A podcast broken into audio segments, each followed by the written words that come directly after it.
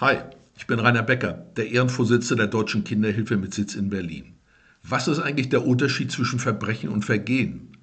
Verbrechen sind besonders schwerwiegende Rechtsbrüche, die mit einer Mindestfreiheitsstrafe von einem Jahr oder mehr bedroht sind, während Vergehen minder schwere Rechtsbrüche sind, wo die Strafandrohung daher darunter liegt. Als endlich im Jahr 2021 Bundesjustizministerin Lamprecht die Strafandrohung für sexuellen Missbrauch zu einem Verbrechen machte, war das auch insoweit nur konsequent und gut und längst überfällig.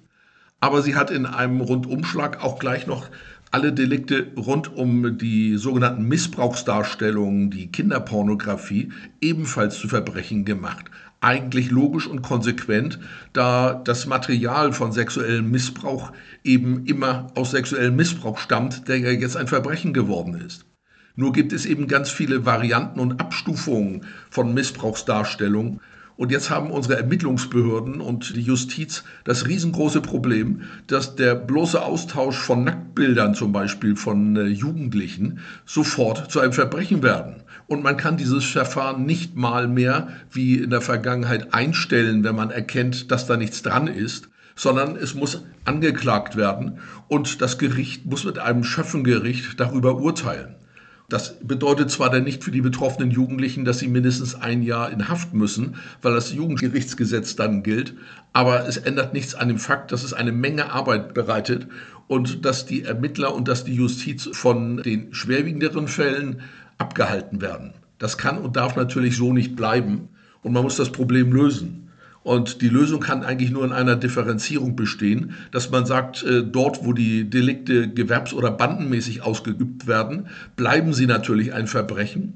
Und bei den anderen Versionen sollte auch die erhöhte Höchststrafe von bis zu zehn Jahren aufrechterhalten bleiben.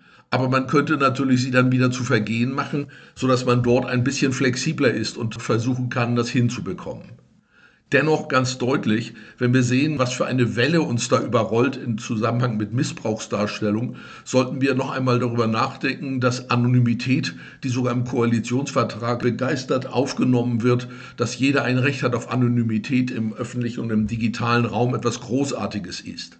Ist es wirklich so großartig, dass Kinder Nacktbilder austauschen können, mit denen manchmal sie an den Rand des Suizids getrieben werden, wenn nach dem Ende einer Beziehung so etwas öffentlich ins Netz verbreitet wird?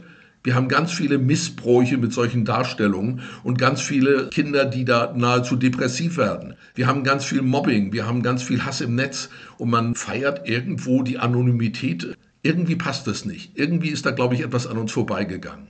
Dankeschön.